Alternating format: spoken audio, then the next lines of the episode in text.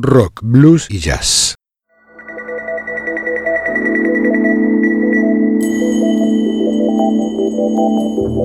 Desde algún rincón de una galaxia lejana llega una señal, una conexión inesperada con el futuro, una puerta sin picaporte, una travesía sin mapas ni brújulas. Esto es Ubik, oídos para mirar, ojos para escuchar.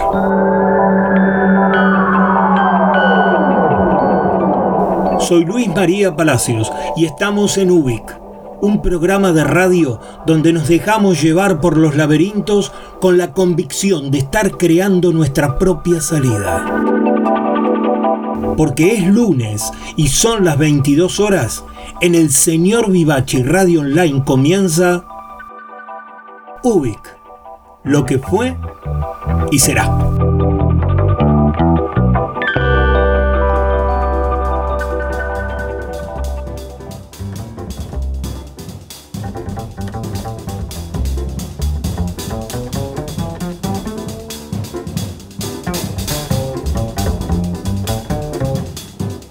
Buenas noches. Ya estamos preparados para un nuevo despegue. Qué bueno tenerlos por acá siendo parte de esta locura radial en el señor Vivachi Radio Online. Bienvenidas y bienvenidos. Afuera, el planeta se debate en medio de la pandemia. Acá, en este refugio, nos protegemos el alma.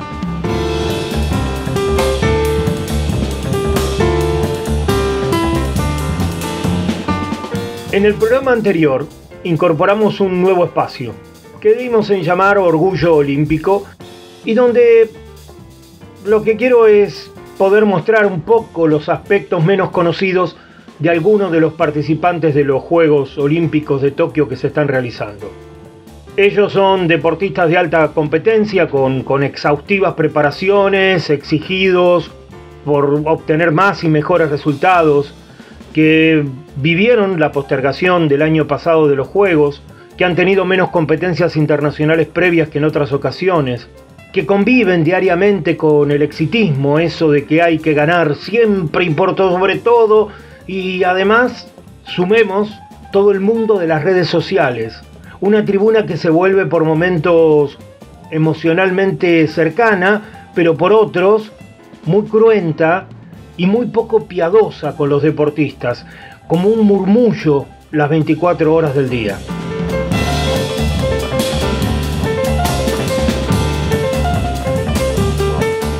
Todo eso se está sumando para crear un escenario inédito.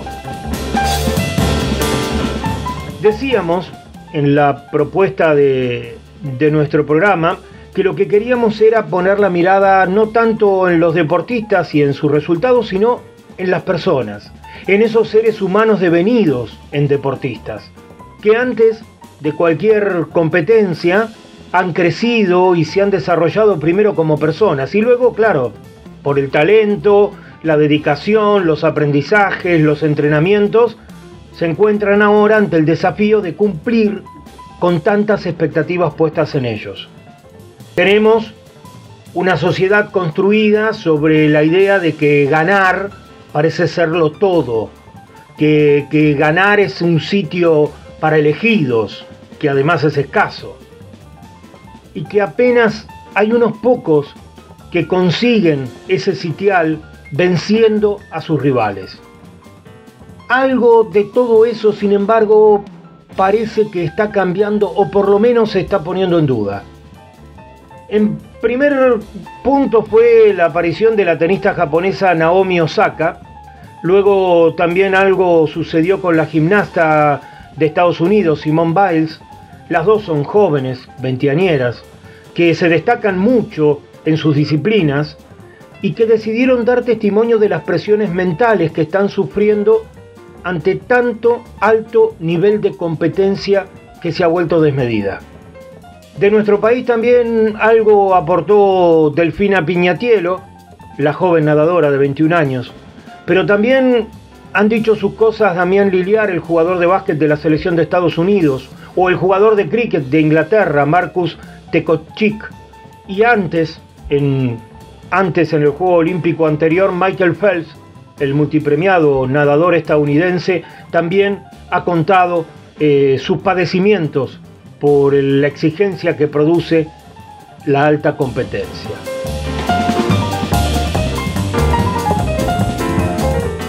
Todas son experiencias personales, pero que en realidad están levantando los alertas sobre la salud mental de los atletas, sobre las consecuencias que tiene traspasar el límite de lo permitido por sus mentes. El tema ya sé que no es menor, porque crece eh, de tal manera que ya en los equipos es bastante importante la presencia de psicólogos, psiquiatras y asistentes sociales, todos tratando de interactuar con los deportistas para cuidarlos, para prevenir estos acontecimientos desagradables.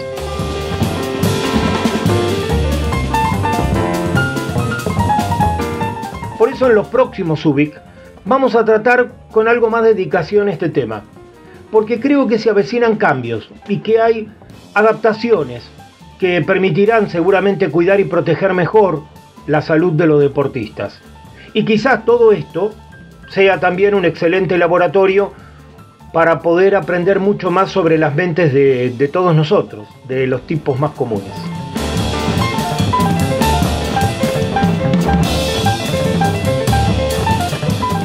Lo cierto es que parece que se hace muy necesario saber mirar qué es lo que hay más allá de los resultados.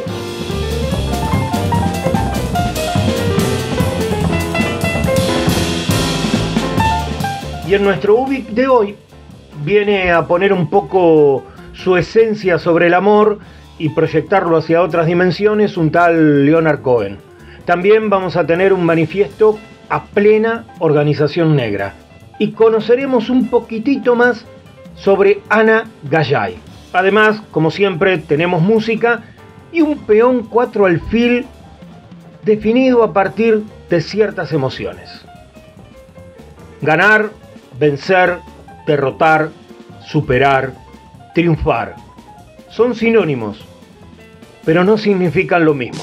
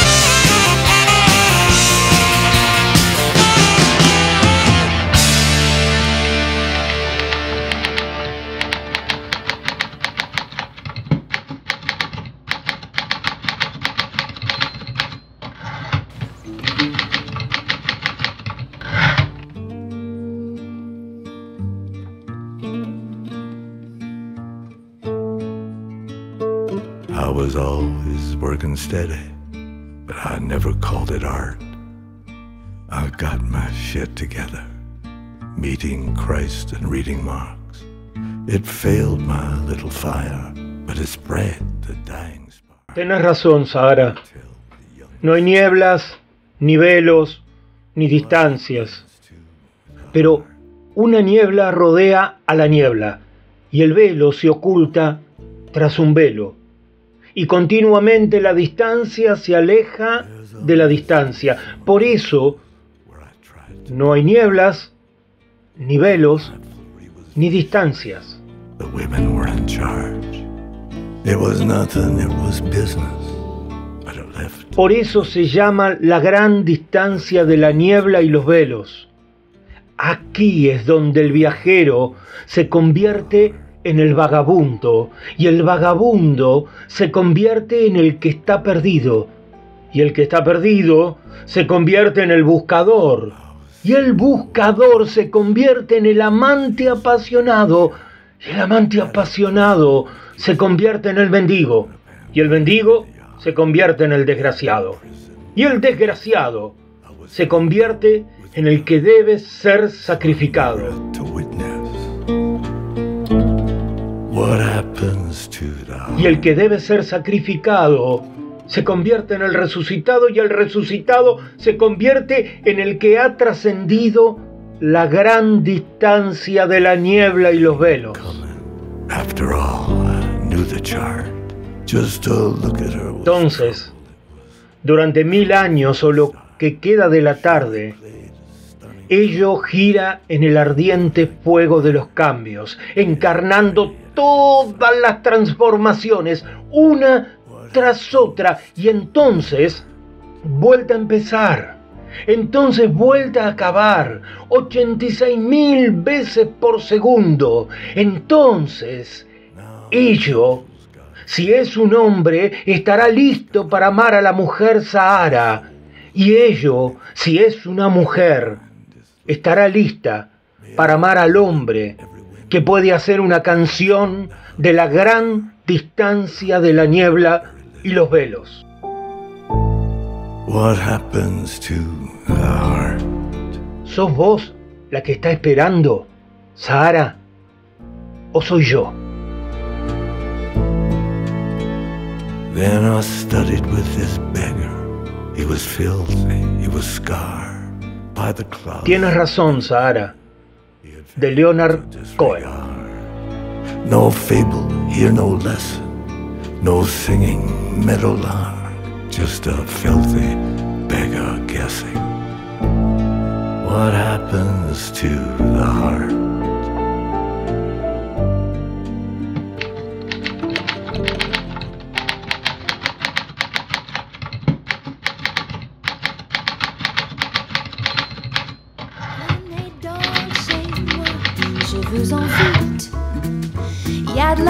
Chez moi, c'est merveilleux. À côté des étoiles, j'habite. À deux pas du ciel, toujours bleu. J'attendrai chez moi votre visite. Là-haut sous les toits, dans mon logis. Tous les jours je reçois. Venez, venez vite, c'est gentil chez moi. Venez-y.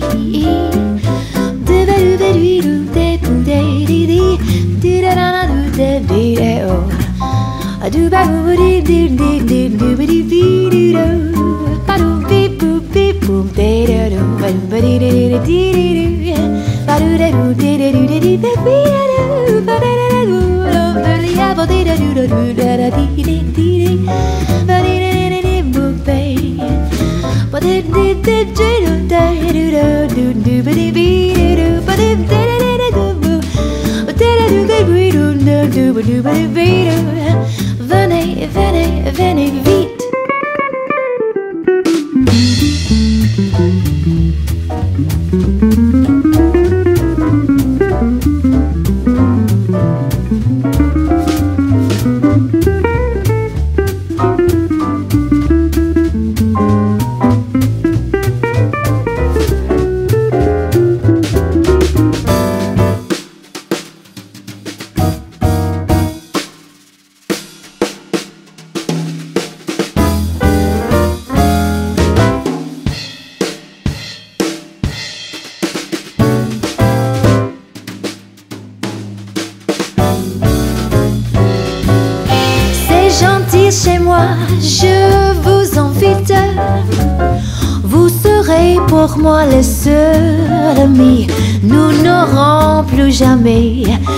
Visite. À la porte, tous les ennuis.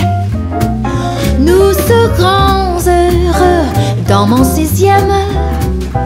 Il y a place pour deux dans mon logis. On comptera les fois où nous dérange, je t'aime. Es-tu bien chez moi?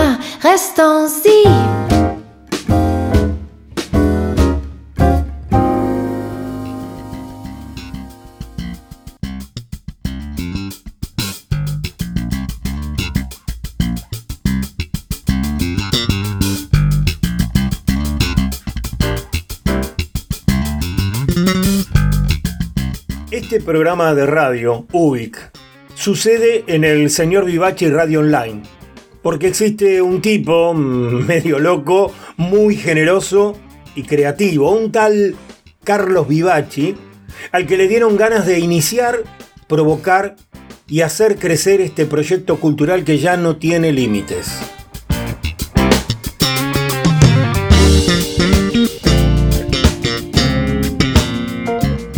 Una radio sostenida por la intensa participación de los oyentes y por las colaboraciones de quienes llegan hasta esta página y dejan su aporte solidario para que el señor Vivachi Radio Online siga existiendo. Por eso, a todos ustedes, muchísimas gracias.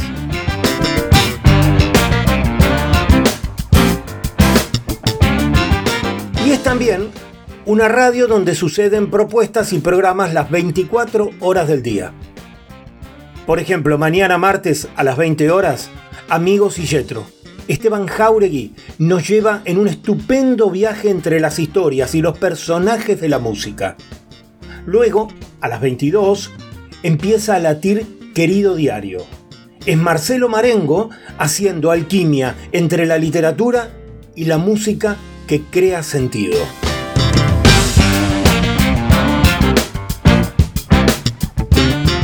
Los miércoles sucede que a las 20 horas llega Nuevos Aires. Edith Di Blasio hace un programa para desplegar lo mejor y más creativo del arte independiente. Y rato después, a las 22 horas, el programa que le dio inicio a todo esto. El señor Vivachi. Una mirada sobre la música con el estilo distintivo de Carlos Vivachi.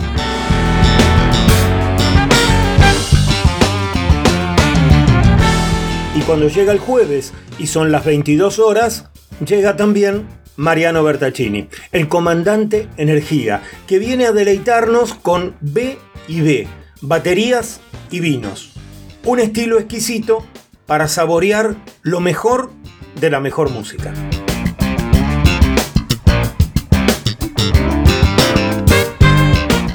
Y en cada domingo, a las 20 horas, los esperamos porque se arma un fogón virtual. Es cuando regresa el señor Vivachi con su bonus track. Ahí hay música, historias y los oyentes creando sentido radial. Todo conducido por Carlos Vivachi. En fin, no importa en qué día, cuando vos quieras, cuando vos elijas en el señor Vivachi estamos haciendo una radio sintonizada con las emociones.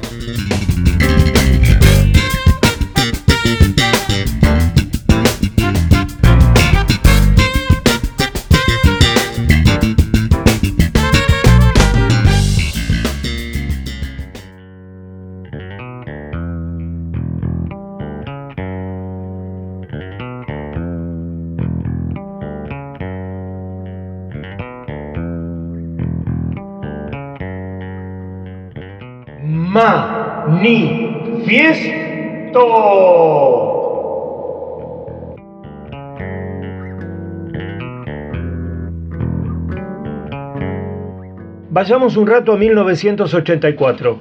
Apenas asoma la democracia y en el Conservatorio Nacional de Arte Dramático se preparan las primeras elecciones del centro de estudiantes. En medio del proceso aparecen los carteles de una agrupación desconocida que proponiendo una plataforma un tanto alocada y antipartidaria, instalaban la ironía como mecanismo de gestión. Nadie sabía quiénes eran esos, esos que pegaban un cartel blanco con un dibujo de un punto negro y la leyenda se viene la negra.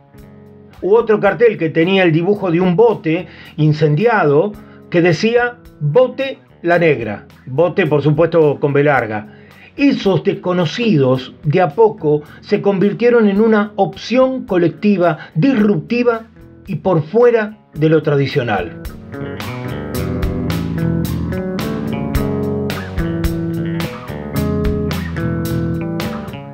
Entre las propuestas de tan original campaña figuraban eh, comedor escolar gratis, asistencia bucodental en el establecimiento, guardapolvo gris en las materias teóricas, desparasitación de todos los gatos de la escuela, enanos de jardín sobre la calle Araos, agua caliente, jabón y esponjas en los baños, galpón para la utilería, consola de luces, ascensor hasta la terraza y pelo pincho en la idem. Y más campeonatos de handball. Lo que no sabía nadie, ni ellos mismos, que toda esa movida era el embrión de LON, la organización negra. Y así lo cuenta el mismísimo Pichón Baldinó.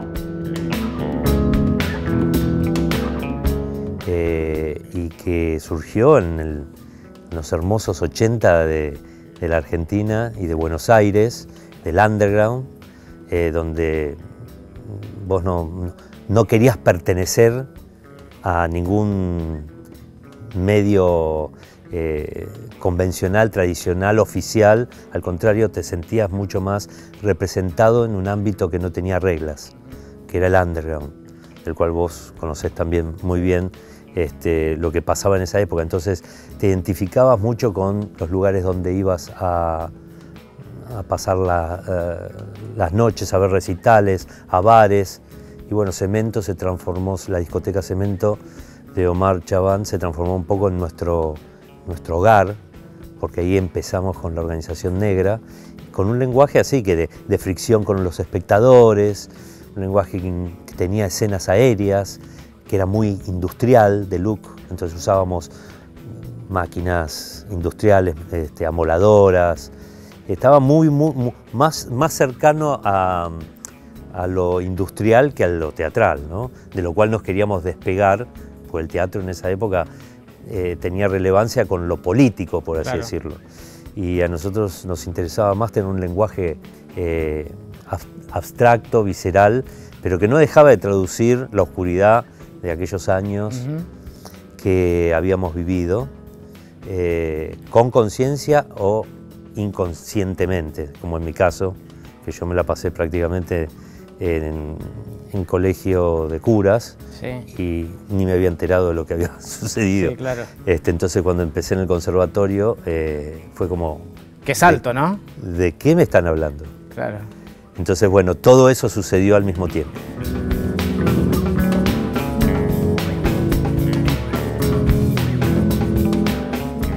Mismo tiempo, en la ciudad de Córdoba, entre el 18 y el 28 de octubre de ese mismo 1984, se realiza el primer Festival Latinoamericano de Teatro. Y ahí se presenta La Fura del Baus, un grupo teatral catalán que rompía con todos los cánones del teatro tradicional, mientras, literalmente, en escena rompía electrodomésticos. Entre esos espectadores de la fura del Baus estaban los de la organización negra.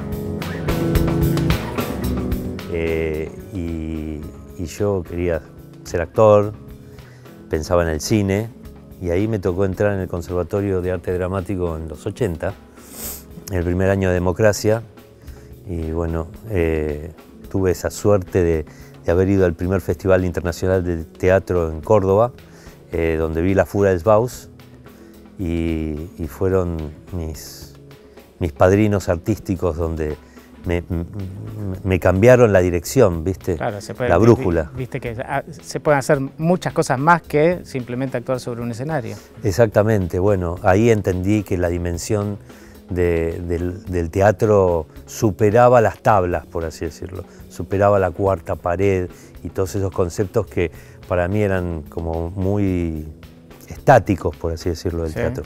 Hoy tengo otra lectura, ¿no? También. Este, hoy, hoy tengo mucho aprecio por lo que es eh, generar un personaje, el teatro. Pero en ese momento era la época de, la rebeldía, y tenías que romper con todo lo que se te ponía al lado para quizás armar tu, lugar y tu espacio. Y la Fura fue un, fue, un, este, un detonante de eso. ¿no? Este, después seguimos en la organización negra desarrollando nuestro propio lenguaje. Y a su regreso comenzaron las intervenciones de Long en las calles de Buenos Aires. Sin teatro, sin butacas, ni escenografía, ni un público que pagase una entrada, el escenario era la calle. Una manera de crear una interpelación poética directamente con los transeúntes. Fue entonces cuando hicieron, por ejemplo, los congelamientos. En una esquina, durante el semáforo, un grupo de performance de la organización negra cruzan la calle y de repente se quedan congelados, como suspendidos en el tiempo, delante de los autos, hasta que instantes antes de abrir el semáforo continúan su camino. O también hacían el vomitazo en el barrio de Retiro, donde agregaban al congelamiento en medio de la calle la realización de un vómito colectivo sobre el asfalto y sobre los parabrisas de los coches detenidos en el semáforo, para después, obviamente, escapar rápidamente del lugar. Otra de las performances fue los fusilamientos. Consistía en la simulación de un fusilamiento a partir del sonido fuerte de un disparo efectuado con pirotecnia, que ocurría mientras los performers cruzaban la esquina. Entonces, abrían sus sacos y dejaban ver sus camisas ensangrentadas, para luego caer sobre el asfalto y a los pocos segundos levantarse y continuar hacia la otra vereda.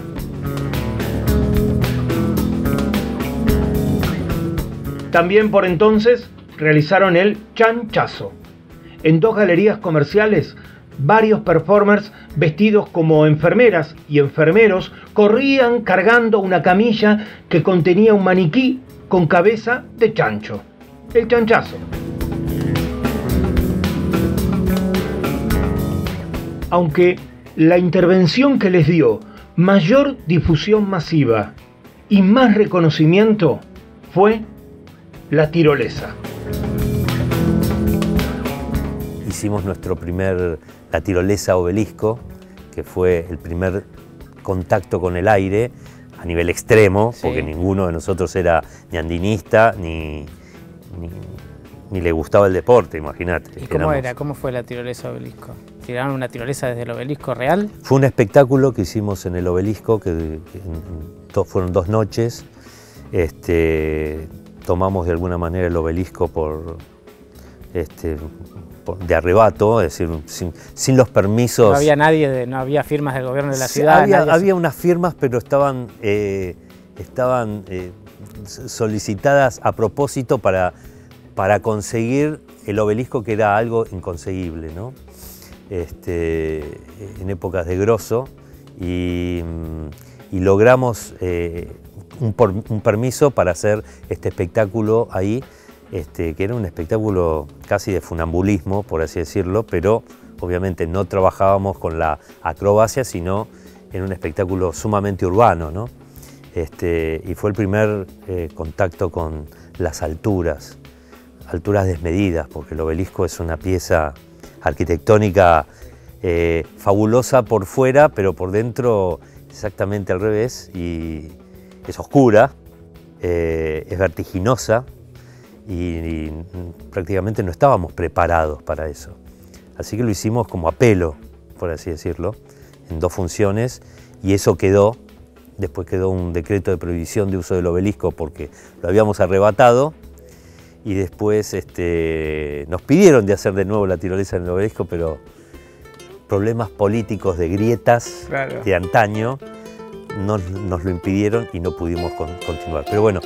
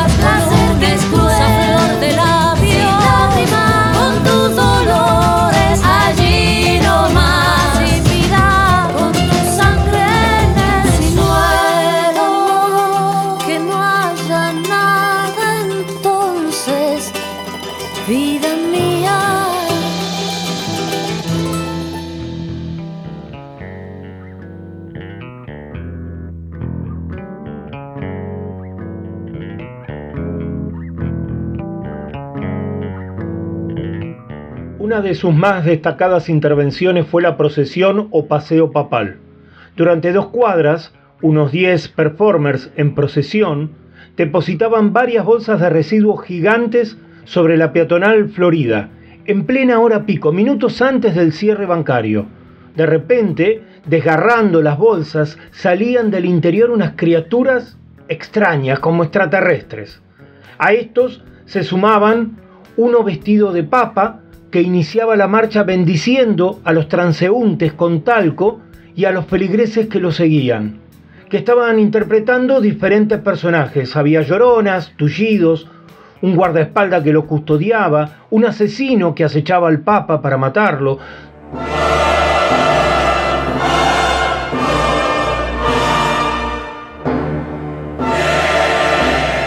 Toda esa procesión bajo esta música de Carmina Burana, sonando en un gran grabador de cassette que lo llevaba en sus manos un bailarín de breakdance. Cuando llegaban a la avenida Córdoba, los esperaba una camioneta para salir rápidamente del lugar después de explotar una bomba de panfletos que decían... Querido transeúnte, como una pared descascarada, como los instantes que siguen a un terremoto sorpresivo, la Argentina se cae a cachos. Por este motivo es nuestro interés hacerte llegar estos consejos culinarios que tal vez te ayuden a sobrevivir en esta hecatombe que nos lleva Dios sabe a dónde. Quizás hayas notado con frecuencia al untar una tostada con manteca que ésta suele romperse con facilidad. Hay una manera simple y generalmente desconocida que impide tal fractura. Pon otra tostada debajo de la tostada que tú untas y verás cómo ésta se mantiene intacta, crocante, deliciosa. Estas pequeñas instrucciones para sobrevivientes te las obsequiamos gratuitamente y desinteresadamente para que tu desayuno salga más rico en medio de la hecatombe. A propósito de gustos, querido transeúnte, ¿te podemos decir algo al oído? No nos gustás. La negra.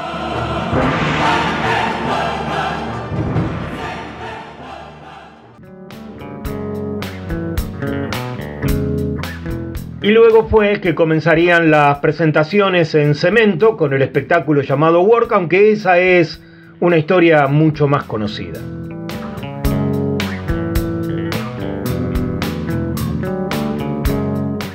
El público de un domingo es distinto al público del el viernes o el jueves a la noche, ¿viste? Sí, sí, sí. Eh, Imagínate en ciudades de distintos países del mundo. Es decir, pudimos comprobar eh, cómo funciona este lenguaje con gente de todas partes del mundo sin decir una palabra, porque son lenguajes que hablan por las imágenes, por la música, por la, el ritmo, por la velocidad, eh, por lo que estás queriendo transmitir con tu energía como actor, como actor físico, eh, que es como este, un actor que eh, trabaja más con su cuerpo, hablando con su cuerpo, eh, que con las palabras.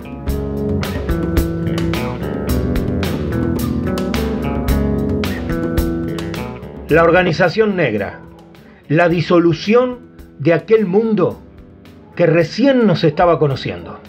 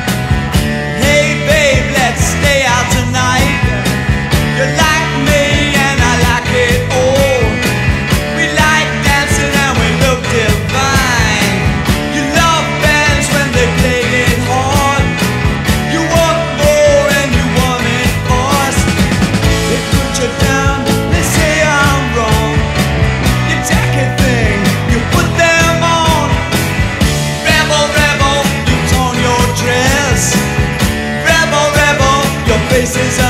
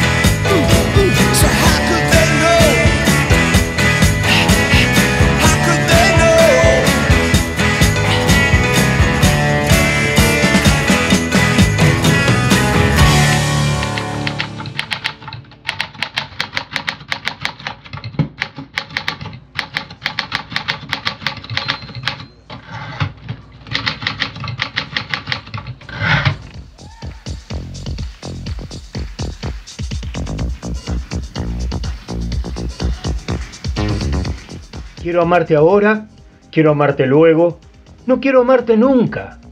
Y entonces volver a empezar. Todas las borlas de mi cinturón se van volando al cielo. Cuando te agachás para reírte de mí desde tu alto lugar, quiero ser el tonto al que echas después de haberlo usado. Cada dos días quiero ser la rosa a la que llamás con un bostezo, rengueando con una muleta de espinas por el ardiente césped. Mirá lo que me has hecho, como si te importara una mierda. Antes vivía tras una raya, pero ya está superado. No voy a volver a decirte adiós, nunca te abandonaré, hasta que sea el otro hombre y vos la novia de alguien. Sentate sobre tus recuerdos. Cuando sientas dolor, cuando sientas placer, sentate también. Gracias por tu cortesía y por tu beso borracho. Yo estoy más borracho de lo que vos estarás nunca. Me fastidia decírtelo. Y cada noche está bien cimentada hasta que me golpeas y te alzas como una pleamar resquebrajando el muro de mentiras. Y me hundes sin fin hasta lugares donde encuentro los fósiles de mi hermandad, los que son lisos y los que tienen columna. Y entonces llega un momento sagrado, con vivificante sobriedad, y veo que estamos hechos para las cadenas, aunque cada átomo sea libre. Veo que estamos hechos para las cadenas, aunque cada átomo sea libre.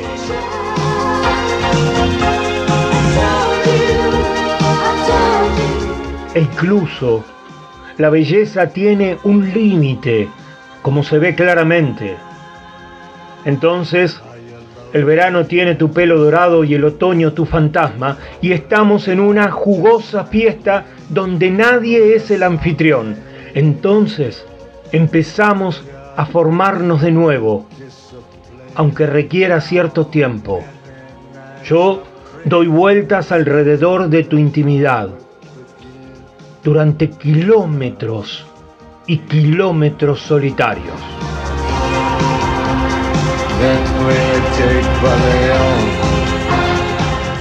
Dentro de nuestro amor, de Leonard Cohen.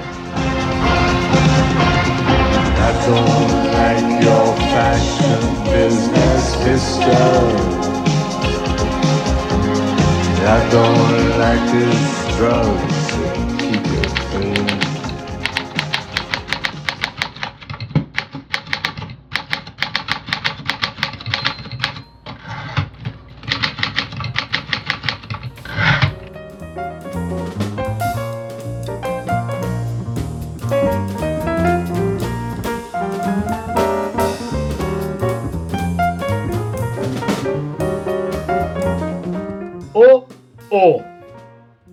Orgullo olímpico.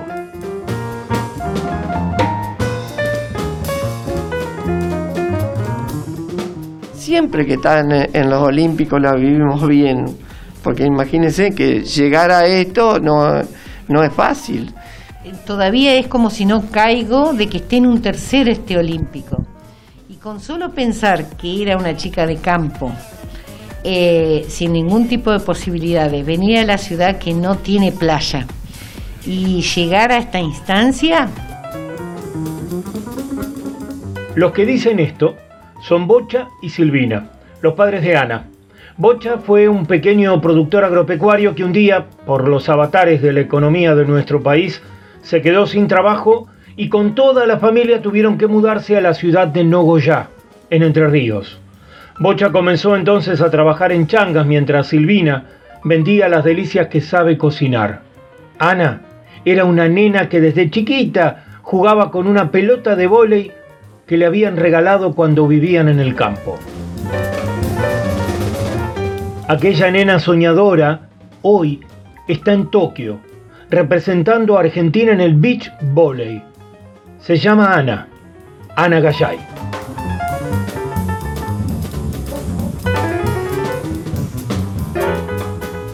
Yo jugué al vóley, eh, vóley de sala eh, toda mi adolescencia. Después me fui a estudiar educación física y conozco el beach volley porque yo no lo conocía.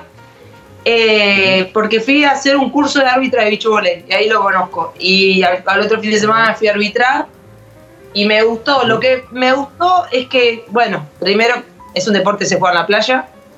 Eh, yo igual no lo jugué en la playa porque era torneo en, en el circuito entrerriano y era, por ejemplo, en, en lugares donde estaba armada la cancha.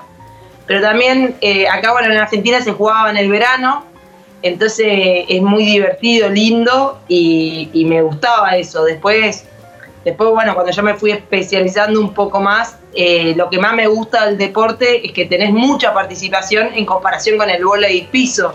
O sea, mucho depende de vos.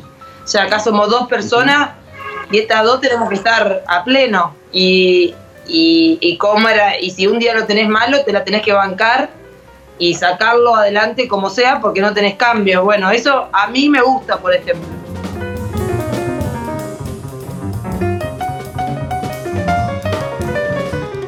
A los 12 años comienza a jugar al vóley en el club de Aldea Brasilera, a 150 kilómetros de su casa.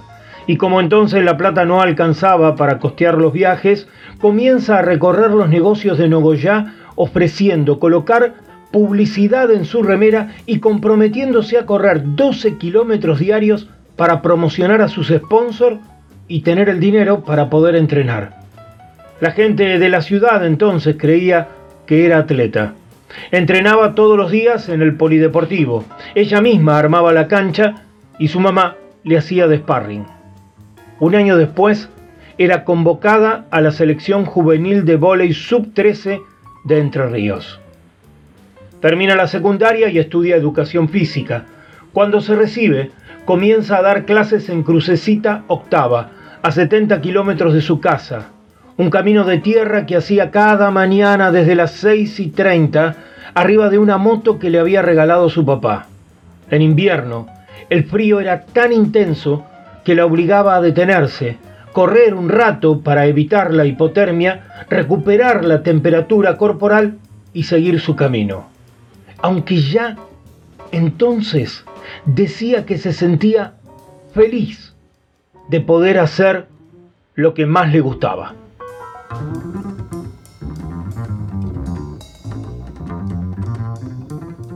El beach volley es una disciplina nueva en nuestro país y por primera vez en estos Juegos Olímpicos de Tokio participan las cuatro selecciones argentinas de volley, tanto indoor como beach volley y en sus dos ramas, femenina y masculina. Ana Gallay sabe que está construyendo una historia deportiva. Ana llega al beach volley primero como árbitro y luego como jugadora. Enseguida empieza a destacarse mostrando un temperamento muy particular, una personalidad muy aguerrida. En 2011 se forma la selección argentina de beach volley e inmediatamente es convocada. Ganan la medalla de plata en los sudamericanos de 2011 y 2014, la medalla de oro en los Panamericanos de Toronto de 2015 y de plata en Lima 2019. Este es su tercer juego olímpico y en todos, en cada partido, el carácter aguerrido, el esfuerzo constante, la, tenacidad de Ana por buscar siempre dar un poco más, ha abierto caminos para que los deportistas argentinos puedan crecer en una disciplina tan novedosa como el vóley jugado sobre la arena de la playa. Algo que seguro conoce muy bien Ana Gallay es que jamás hay que bajar los brazos, que los sueños son hermosos y se sostienen con esfuerzo y dedicación. Ana Gallay, nuestro orgullo olímpico. Es muy, eh, tenés que estar muy fuerte en la cabeza, o sea, por eso ta- también es muy importante competir y competir mucho. Es un deporte que se compite mucho. Eh, hay muchos torneos en el año. Porque en realidad te la tenés que bancar. Vos tenés un día malo y te la tenés que bancar y tenés que ver cómo salís.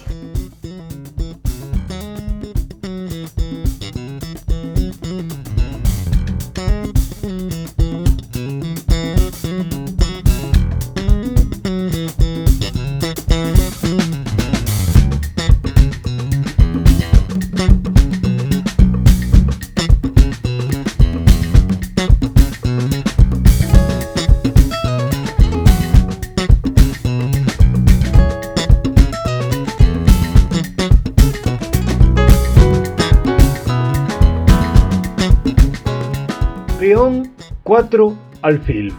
Una jugada sencilla.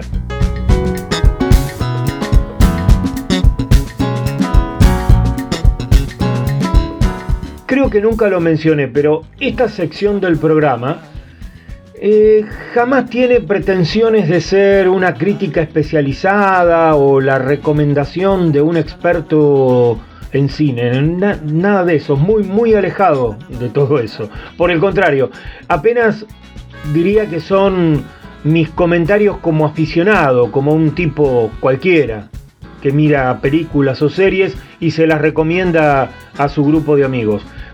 Con ese espíritu, eh, si se quiere, eh, es que sucede, ocurre y se me ocurre cada peón 4 alfil. Por eso, esta semana quería contarles que me gustó mucho Marianne y Leonard, Palabras de Amor. Una película que cuenta la historia de Leonard Cohen, que lo hemos tenido hoy como protagonista de nuestro UBIC, y la noruega Marianne Illen, su pareja y musa durante los años 60, que quedó inmortalizada en el tema que estamos escuchando justamente ahora, que se llama So Long Marianne.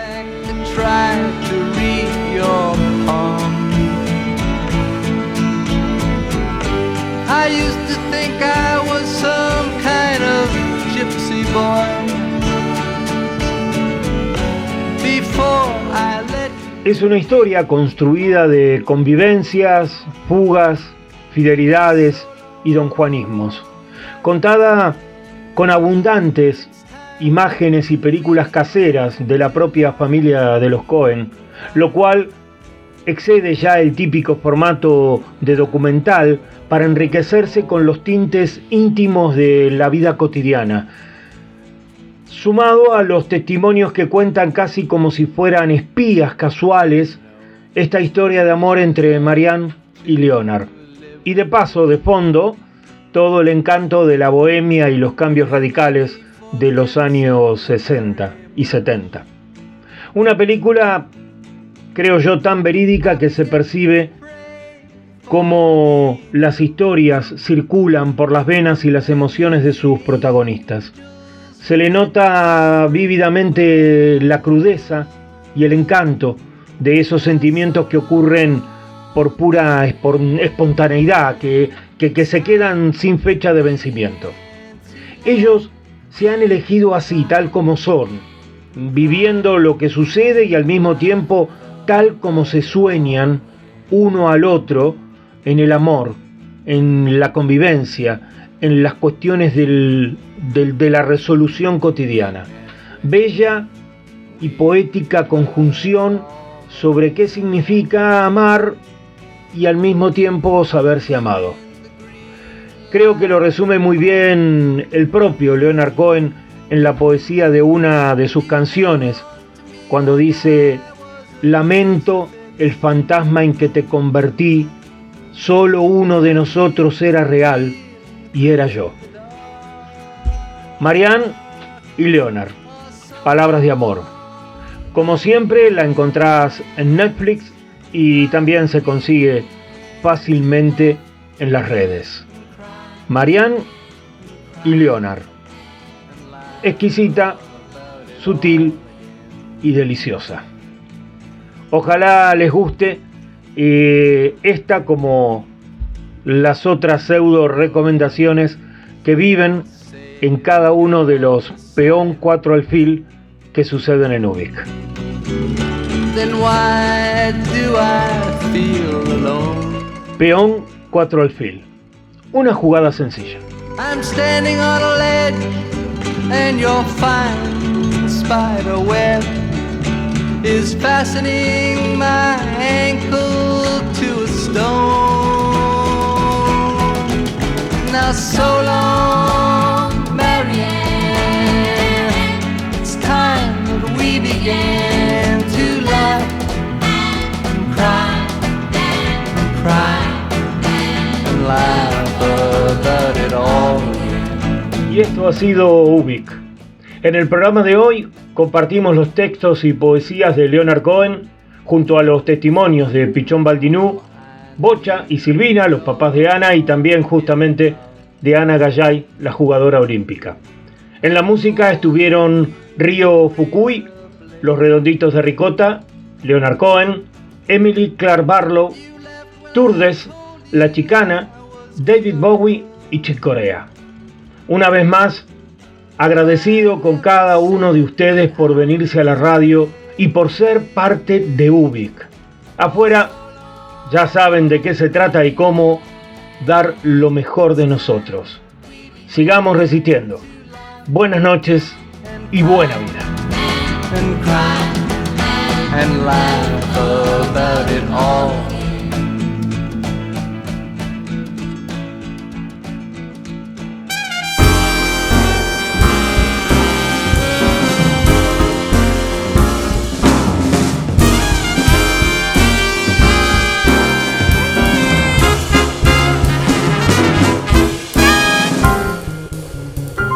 Llaman Ubik, pero Ubik no es mi nombre.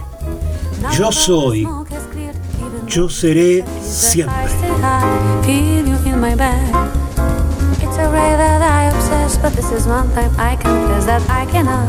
Get Hasta acá hemos sido apenas un indicio perdido en el universo.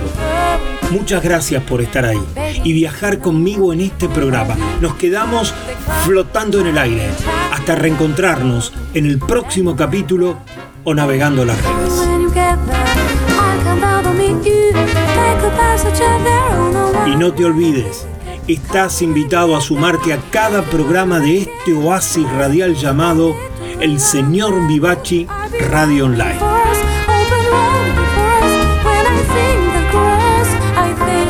desde el planeta de las preguntas infinitas. Esto ha sido